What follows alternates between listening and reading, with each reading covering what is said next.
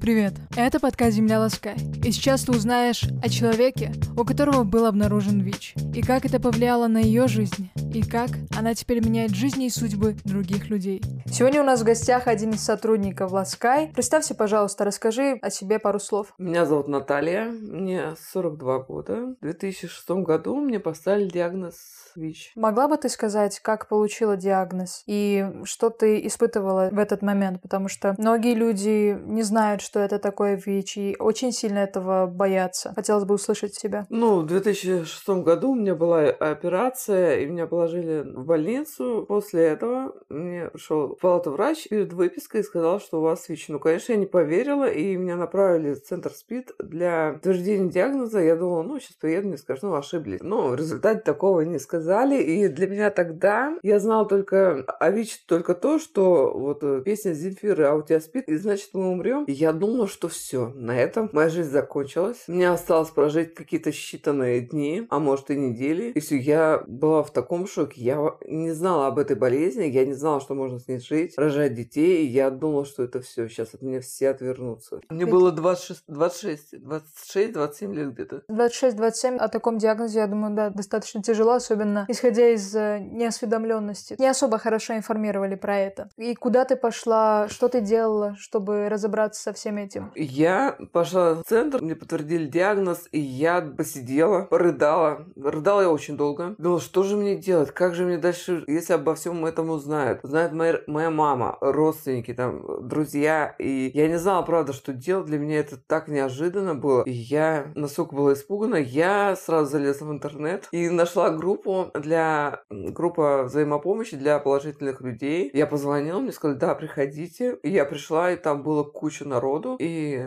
ну, я рассказала о себе, посмотрела на других людей. Я смотрела, что все люди как-то спокойно уже воспринимают свой диагноз, уже у них куча забот, помимо того, что есть ВИЧ. Ну, рождение детей, там, поступление в вузы. Они говорили о чем угодно, только не о ВИЧ. Я думала сначала, что я не туда попала, потом, когда началась группа, они все пришли. И там мне сказали, что ВИЧ это не совсем такое уж страшное, с ним жить можно. И рассказали про терапию, и, в общем, я стала ходить на эти группы, и мне очень сильно это, ну, как сказать, поддержало, помогло. То есть, иначе бы я, ну, наверное, сошла с ума, не знаю. Я поняла, в тот момент тебе очень важна была поддержка, потому что ты не понимала, что происходит с тобой, то есть что за диагноз. Когда ты пошла, там люди проще относились к этому, потому что они жили с этой болезнью, правильно сказать так? Ну да, с этим диагнозом, С этим да, диагнозом. они уже знали, ну, что делать. Я, честно говоря, об этом вообще ничего не знала, и для меня казалось, это где-то далеко, это где-то в Африке. Со мной это никогда не случится, и не может быть такого. И я думала, что это какая-то ужасная, страшная болезнь, и о ней лучше не говорить и не думать. А ты смогла этот диагноз принять? Если да, то сколько тебе времени понадобилось, чтобы жить с этим и жить спокойно? Принять диагноз, ну, я думаю, что я быстро приняла свой диагноз, потому что я стала ходить на эти группы, потом появилась куча знакомых, и как-то все это так прошло. Я поняла, что это не так страшно, и что это не крест, а всего лишь плюс. Вот я слышу многих людей, которые по несколько лет не могут принять, и я думаю, что я довольно быстро приняла свой диагноз, и через несколько месяцев, наверное, я уже как-то спокойно к этому относилась. Ну, наверное, потому что и поддержка была, и ты на себе поняла, что с этим диагнозом можно жить, люди живут, ты увидела примеры, и это дало тебе повод принять свой диагноз. Да, да. А ты боялась принимать лекарства, терапию? Если да, то почему?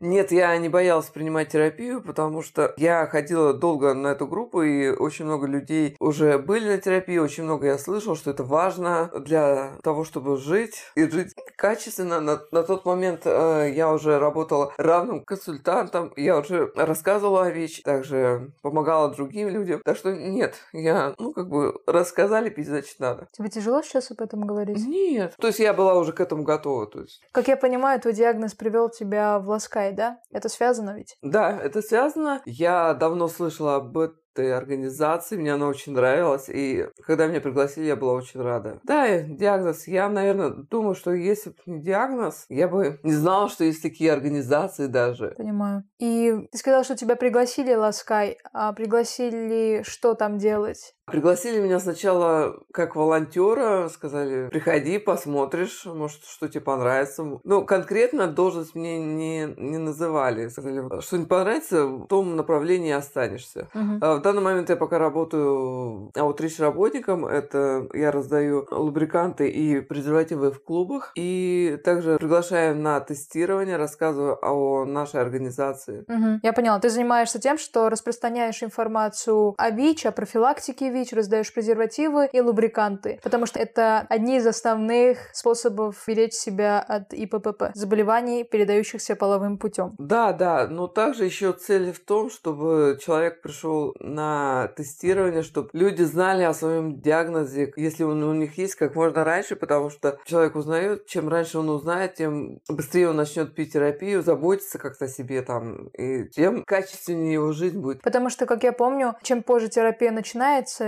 тем а, больше шансов подцепить разные другие болячки, потому что иммунитет низкий. Ну да, то есть цель наша вообще в том, чтобы уберечь от э, всяких э, заболеваний и плюс тестирование, то, чтобы человек знал о своем диагнозе. И чем быстрее он узнает, тем быстрее он начинает лечение. Помогаете людям определить, э, узнать, понять. Я думаю, многие люди, они не задумываются об этом. Как ты вначале сказала, они думают, что это очень далеко, их никогда не коснется, но случаи случаются, и хотелось бы сделать примечание, что эта болезнь действительно может коснуться почти каждого человека, даже того человека, у которого один единственный партнер жизни. Как я понимаю, Ласкай дал тебе работу сейчас, да? Или что еще? Что бы ты еще хотела рассказать? Прежде всего, Ласкай мне дал э, классный коллектив, замечательных знакомых. И да, когда 12 лет назад мне первый раз пригласили работать в Красный Крест, равным консультантом. Равный консультант – это тот, кто консультирует людей с диагнозом, имеет сам диагноз. Это равный консультант. И мне тогда понравилось э, работать с людьми, работать в этом направлении. Там мне безумно понравилась эта работа, и я подумал, что это классно этим заниматься. И Ласкай дал мне ту работу, которая мне нравится. Я поняла. А ты когда-то до этого, до диагноза, ты думала работать в каких-то благотворительных организациях? Когда я училась педагогическом вузе, факультет у меня был дошкольной педагогики и психологии, у меня были такие мысли пойти работать в детский дом. Ну, то есть это да, все равно в тебе было воспитателем, такое? Да, воспитателем в детский дом. Ну, я не знаю, это какая-то благотворительность, но все равно такие вот идеи были. А так, нет, я никогда не занималась благотворительностью, никогда никому особо-то не помогала. Ну, у тебя, получается, были уже зачатки того, чтобы делать людям добро. Ты видишь положительный человек, и ты помогаешь другим людям у которых либо есть диагноз, либо у них нет, чтобы они определились, либо защищались от этого. Это очень благородное дело, я считаю. Так что, дорогие слушатели, знайте, что люди, которые вас консультируют, они делают это не просто так. У них есть свой опыт, своя история. Относитесь с уважением к этому. А можешь сказать, вы в каких клубах и по каким дням обычно? Где можно вас встретить? Нас можно встретить клуб «Центральная станция», «Три обезьяны», пятница, суббота. Да, а еще клуб «Секрет». Так что, если вы хотите протестироваться, получить презервативы, лубриканты, то тусите в этих клубах по пятницам и по субботам. Тогда, может, вы встретите нашу героиню тоже. Э, К концу этого подкаста я бы хотела добавить то, что диагноз ВИЧ – это не конец. И самое главное, вовремя о нем узнать. Тогда последствий будет минимум. Потому что ВИЧ – это вирус иммунодефицита человека. И когда иммунитет падает, то всякие болячки, они цепляются. А чем раньше вы узнаете и будете принимать терапию, тем э, раньше приведете в порядок ваш иммунитет. Тогда все будет хорошо. Вот. ВИЧ для кого-то это крест, для кого-то это плюс. Ну, а ты сама смотри, что для тебя. Спасибо, что дослушали данный подкаст. С вами была я, Рози Мадлен, создатель этого подкаста, который реализуется благодаря волонтерскому центру Lockground проекта Ласкай. Нас можешь слушать там, где ты обычно слушаешь. И, пожалуйста, оставляй комментарий, ставь сердечку и задавай вопросы, на которые мы постараемся ответить в следующих выпусках. Чао-чао!